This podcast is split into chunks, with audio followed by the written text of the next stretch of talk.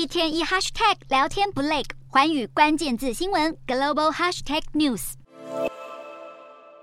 俄罗斯总统普丁身边的亿万富翁寡头，因为支持亲乌行动，连遭西方制裁。不过，俄国战争机器却没有受到太大影响，还不停运转着。最近有消息指出，俄国寡头直到战争一周年还能保有巨额财富，是因为背后有中国地下银行为他们提供特殊金融服务。意大利共和报五日报道，异国金融警察查获一家中国地下银行在罗马、佛罗伦斯、拿坡里等城市设立分行，专门为遭制裁的俄国寡头、中国富豪，甚至是。意意大利黑手党毒贩每年转账数十亿欧元到他们的中国国有银行账户，确保金元流通或协助逃税。意大利政府表示，中国地下银行犯案手段特殊，几乎不留痕迹。目前已经把全案通报给欧洲刑警组织，调查是否也存在欧洲其他地区。其实过去几年以来，中国洗钱案时有所闻。意大利曾在二零一七年控告中国银行米兰分行洗钱、造假、贪污，还非法剥削劳工。意国政府还因此设立机制，限制中国。收购意大利企业，避免战略资产落入北京手中。如今，中国不但被揭露出在各国广设秘密警局，监控海外公民，还存在秘密银行，为金融黑名单人士洗钱。这样的渗透行径，让国际社会再度提升警戒。